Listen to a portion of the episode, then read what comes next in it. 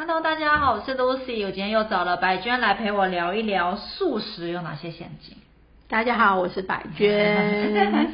那我觉得呃，大家现在越来越重视素食这件事情，很重视健康啦，也很重视环境永续发展啊，然后碳排放量的一些议题啊，还有一些动物权益嗯的一些照顾，所以这个议题越来越重视。这之前在我的粉丝页啊，我一直被大家逼迫要讲多关于 素食的话题。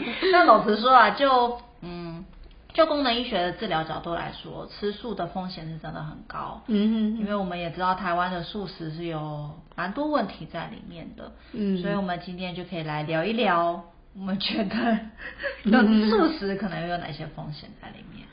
第一个，因为我们传统台湾的素食，我们有很多素食加工品啊，素肉、素鱼，对，然后素鸡、素鸭，对，很多很多种。哼哼哼，大部分过去可能我们会利用很多大豆蛋白，对，好下去。哦，经过哦精致过的地的调整，对对，或是说面筋之类的哈。最早期我们好像比较知道，就是比如说面筋，嗯，对这些东西。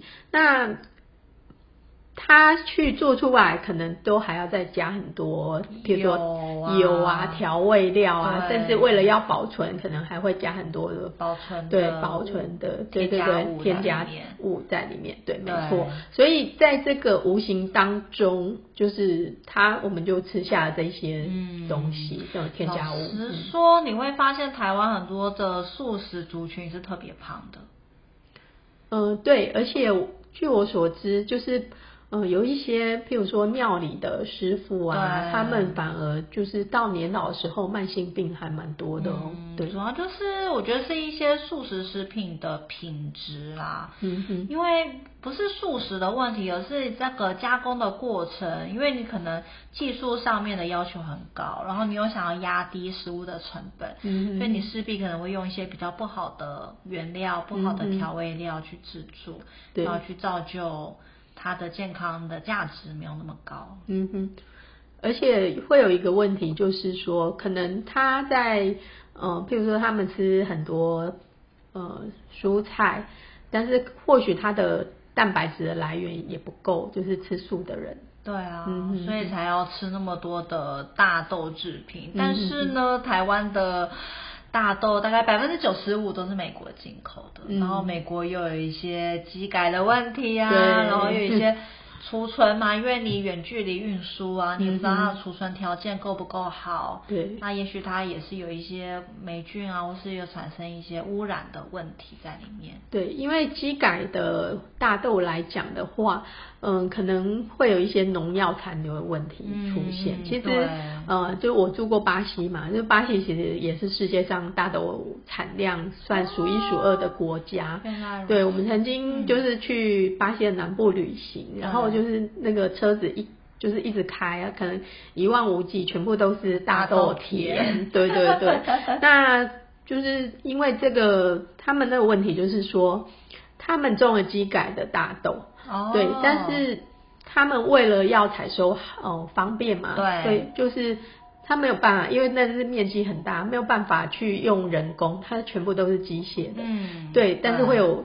杂草的问题。哦，所以他们就是为了要就是呃除掉这些杂草，他们就是一定是喷农药的，对，还有除草剂，除草剂这一些，那这些除草剂就是在。这些机改，因为机改大豆它是经过挑选过嘛，所以它比较抗环境的这些，对，它抗这些药剂，对对，或者是抗虫害，但是它还农药还是会残留在它的里面，表面，对对对，然后量又特别的大，因为它它可以抵抗，所以用量反而会更大。然后去造成它的残留量会非常的惊人，没错，对，而且甚至我有看过一些是说，因为它是在呃生长的过程，你就已经用的这一些药剂了，所以这些药剂是停留在植物体内的，对。所以你已经有清洗啊，你是没有办法除掉的，没错因为它嗯是已经在里面的一个成分了，，对，所以这是它有一些风险的地方。嗯哼哼哼，除此之外啦，呃，还有一些风险，就是说我们在功能医学里面会说，我们对很多人对大豆是有过敏的，嗯哼哼，或者是对一些豆类是有一些消化不良的问题。嗯哼哼。那如果我们非常的高度依赖这一些制品的话，那对健康上面也是会有一些影响。我记得我小时候就是 喝豆浆我会拉肚子。哦，对，但是我印象中就是我们那个小时候家里附近那个豆浆店，我都觉得它可能是没有煮熟，就是我们长大以后哦。念的就是营养以后才发现，哦，它可能就是凝集素凝集素之类，对对对，就皂素它都对啊，它没有有没有办法完全的加热完全，就是或者它破泡水泡的不够久，对对没有完整的让它对。让它把一些凝集素啊、皂素把它泡掉，这样子，对对，然后再去煮。嗯嗯。就会变得很很难，会很伤我们的肠胃道啦。对，所以我后来有一阵子我不喜欢喝喝豆浆，对，因为而且它原本就是一个胀气的食物嘛，嗯。所以当我们肠胃道不好的时候，我们喝它的时候，有时候会胀气胀到很痛苦的程度，这样子。嗯嗯对。台湾的素肉发展很久了，甚至对蛮有趣。就是我那时候在德国念书的时候，我嗯有同学就有跟我聊说，他知道我们亚洲的素肉有很多种，嗯那不像德国的素肉就是很单调，就只有那几种。他知道我们有很多的变化在里面，但问题就是说，我们这么多的变化，传统的很多的这些素肉，它的这些我们刚前面聊过的加工制成啊，为了压低成本啊，去造就它的原物料没有那么的好。嗯嗯那最近就是欧美开始出现一种植物肉，对它相较之下就有宣称它蛮多的健康的成分。对，第一个大部分的现在的植物肉很多其实不不见得是用黄豆蛋白，哦它可能是用豌豆啦。哦就是其他的豆类，甚至也有绿豆之类的，嗯就是他们会去找呃哪一种豆子的，就是蛋白质也蛮高的这对，样子。而且豌豆就是以目前的研究来说，它是过敏性也比较比较好消化的一种豆类。嗯嗯嗯那植物肉它通常是用哪一种油去调？嗯，有一些因为它强调植物嘛，对啊，嗯因为为了就是地球暖化因素，对，所以大概可能会用哦椰子油啊，嗯或是那种棕榈油之类的。哦，对就比较便宜的油啦。，对对对，嗯，但都是比较偏也是饱和脂肪酸啊。对它的饱和脂肪还好啦，就是说还是比一般正常的肉的饱和脂肪嗯来的少吧。嗯，对，但就是这些有的品质的问题啦。嗯哼哼对啊，但是你呃前面你跟我聊说，你有提到说这些植物的植物肉的企业，他们有针对碳排放量去做一些研究。嗯哼哼哼，对，就是它的碳排来讲话，因为我们知道现在就是地球暖化的问题。对那因为就是联合国农粮组织它的数据，百分之十五的温室气体是来自于就是畜牧业。没错。对，所以等于说我们吃肉越多，那这些畜牧业他们可能不断，譬如说去亚马逊河去开发那个雨林，对或砍伐很多雨林，然后嗯开始去养牛，碳排就会。就会越高，高对对，嗯。而且这些动物就是造成的这个温室气体会会更多。对啊。对，素肉公司就植物肉公司他们有做了研究啦，嗯。就是说他们做出来的产品，好、去算出来说他们温室排放量会比一般正常的，就是说你吃肉来讲的话，减少百分之九十。哇，对，那还有就是因为哦，你养的这一些动物不只是哦，就是碳排的问题，还有它需要水嘛，还有土壤，还有这些哦这些能量的需求嘛，哈，对都大概都减少了，就是很多。反正是食物链嘛，因为你植物是食物链的底端嘛。嗯对如果我们都吃一些大型的动物的话，它等于是食物链的顶端，它就会去消耗很多的能源，才能够对去达到那样子的肉量。没错，所以他们有去计算过，就是这些植物肉所产生的温室气体，就是大概是没有加工过的植物性蛋白哦的五倍啦。哦，其实呃，我们还是希望说吃原形的食物嘛，对，对，就是原形食物的碳排量。呃，当然是比较少的，但是制造这些植物肉还是会 还是会有碳排放，但还是比吃肉好。对对对对，所以我们的 priority 是这样，我们的第一名当然是尽量吃原形食物，就吃豆子啊，吃吃青菜，吃水果。那其次就是你想要有一点变化，你就吃植物肉。在最其次就是直接吃动物肉，对，就是呃，植物肉是一个替代的方式。譬如说，我们可能呃一周你选一个几餐。几餐，或是像我们现在其实台湾在这碳排的这个部分，我们有很多倡议哦，就开始譬如说有一些我们有一些学校营养午餐已经有开始说每一周或是每一个月，就是会有一天的就是素食那一天素食日这样，那不会被抗议吗？感觉很容易被被抱怨。嗯，的确，就是因为孩子还没有很习惯吃全蔬食，但是我们有很棒的营养师，他们呃 就是把蔬食做的很好吃，所以他们也有一些营养师，他们很厉害，就是去配很好吃的就是蔬食的那，所以在他们他们会去，因为到底好不好吃，他们最后就是去看剩余的厨余量嘛，所以。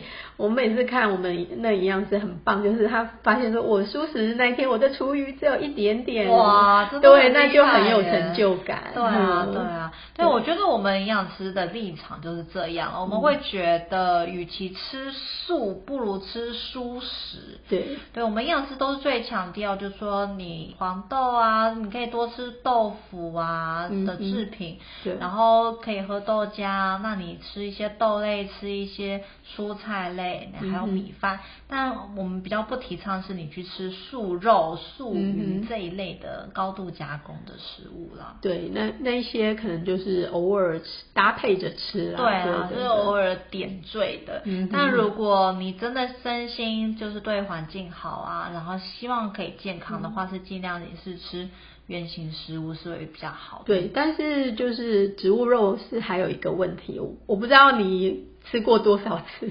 没有，我没有 吃过植物肉。真的，我我会去尝试。就是之前可能我看食在食品展的时候，我买了，曾经买过植物肉。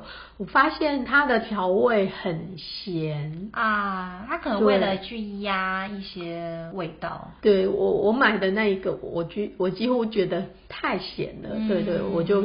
到时候再去看一下它的那个钠含量。对对对，没错。因为老实说了，我自己因为我从小以来就有一些血糖不稳的状况，这是比较属于先天的，还有跟肾上腺功能不足有一些关联性。就我为了去稳定我的血糖，我是几乎每一餐都一定要吃到一些动物的蛋白质。这就提到，我觉得德国社会是蛮厉害。我们都知道德国其实很重视永续发展、动物权益的。这些议题，对，他们真的不是只是讲讲。我当初在德国念书的时候，我每一次在学生餐厅，他们他们学生餐厅只有三个选项，一个是荤的，一个是素的，一个是意大利面。嗯，然后因为它意大利面就真的只有面哦，没有什么，完全没有料，然后酱就是肉酱。嗯哼，所以我也完全就肉酱面这样。那因为素的我又没有办法嘛，因为我可能早上四小时，下午四小时的课，嗯哼，所以我就势必得点荤的。嗯，那荤的就是让人很困扰，它是我两个手掌大的肉排，所以我非常非常困扰，我根本也不想要吃那么多肉，但我别无选择。嗯，但我那时候只要一点肉排，我就会被我的同学用斜视的 表情看着我，因为我的同学都。是营养学系的学生嘛？对，所以他们就会一副你为什么一定要吃肉？嗯，为什么一定要吃肉这样子？嗯嗯。那其实就有一个问题是，我是为了稳定我的血糖，我是为了我的肠胃道，所以我必须要吃这些的肉。嗯。但德国真的，他们就是有一个这样的社会风气，他们认为说。呃，我们为了环境永续，我们为了维护动物的权益，嗯，我们为了给这一些畜牧类动物或者是这些粮食类的动物有比较好的生长环境，我们应该去降低我们动物蛋白质的摄取量。嗯，所以德国的做法，他们比较不是说吃纯素，嗯，他们比较官方的建议就是说，你一周你每天都是以。面包跟蔬菜为主食，然后你每周大概只有三到五次吃肉，吃肉。我说的是三到五餐哦，对，还不是三到五天哦。然后星期五吃鱼。嗯，为了吃到足够的欧米伽三，嗯，对，为了 EPA DHA，所以他们有这样子的建议。对，他们是蛮蛮可怕，就是他们是有一个社会的风气跟社会的压力去。希望每一个人都可以做到，嗯嗯，就是少吃动物的蛋白质，嗯，那因为他们没有宗教的因素了，所以他们不像我们，就是直接是纯素，甚至是五星素啊，然后很多的限制在里面。他们比较纯粹就是吃素食，嗯嗯嗯，尽量以面包、蔬菜、水果为主，嗯嗯，当然还有就是他们 cheese 吃的很多了，嗯嗯，他们的牛奶啊、酸奶，cheese 他们吃的非常非常。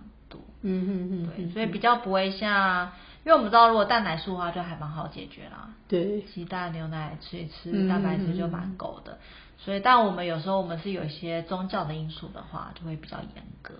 对，这这就是我们台湾的一些问题。但是因为过去曾经很多次就是发现说，素食的加工品里面，它其实也是有用到荤食的，比如说一些呃那种调味啊，就是曾经是被检检验出来，说鸡粉之类的。对对对，就是或是。呃，鱼就是之类的这样子的味道，好像要去仿这个这些东西，但是后来其实还是会有加一些动物性的 的材料在里面，所以所以我们真的就是说，一般你很很难，除非说你自己做，对我们，所以我们为什么要强调吃食物原型就是这样，对我们加工品真的你不知道它。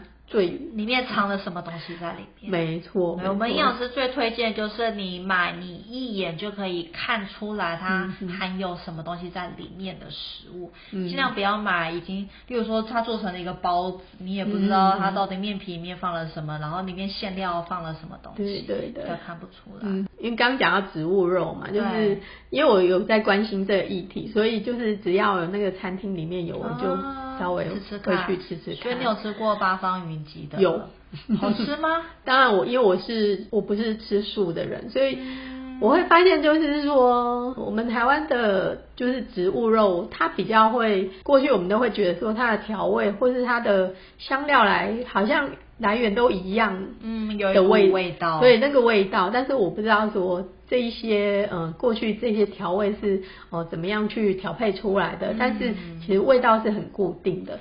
那我我我会觉得说，像呃目前来讲，很多嗯比较像 vegan 这样的餐厅，其实他们做的素食，我就很可以接受。其实就是原本的味道。对，就是让食物呈现在原来的味道这样子。对，我觉得我们营养师应该大部分都会是很希望能够吃到，就是素食嘛。对。我今天不是要模仿某一个食物的味道，我其实就是吃植物的原原味。对，那我想到还有就是像哎，现在比较流行，可能譬如说大豆，就比如说你可以吃纳豆啊，或者是吃天贝，什么天天贝，好像开始慢慢，因为过去可能都是进口，那但是现在都有台湾自己做，对自己做。其实欧美也都蛮喜欢天贝这一类的东西，对他们有时会去买。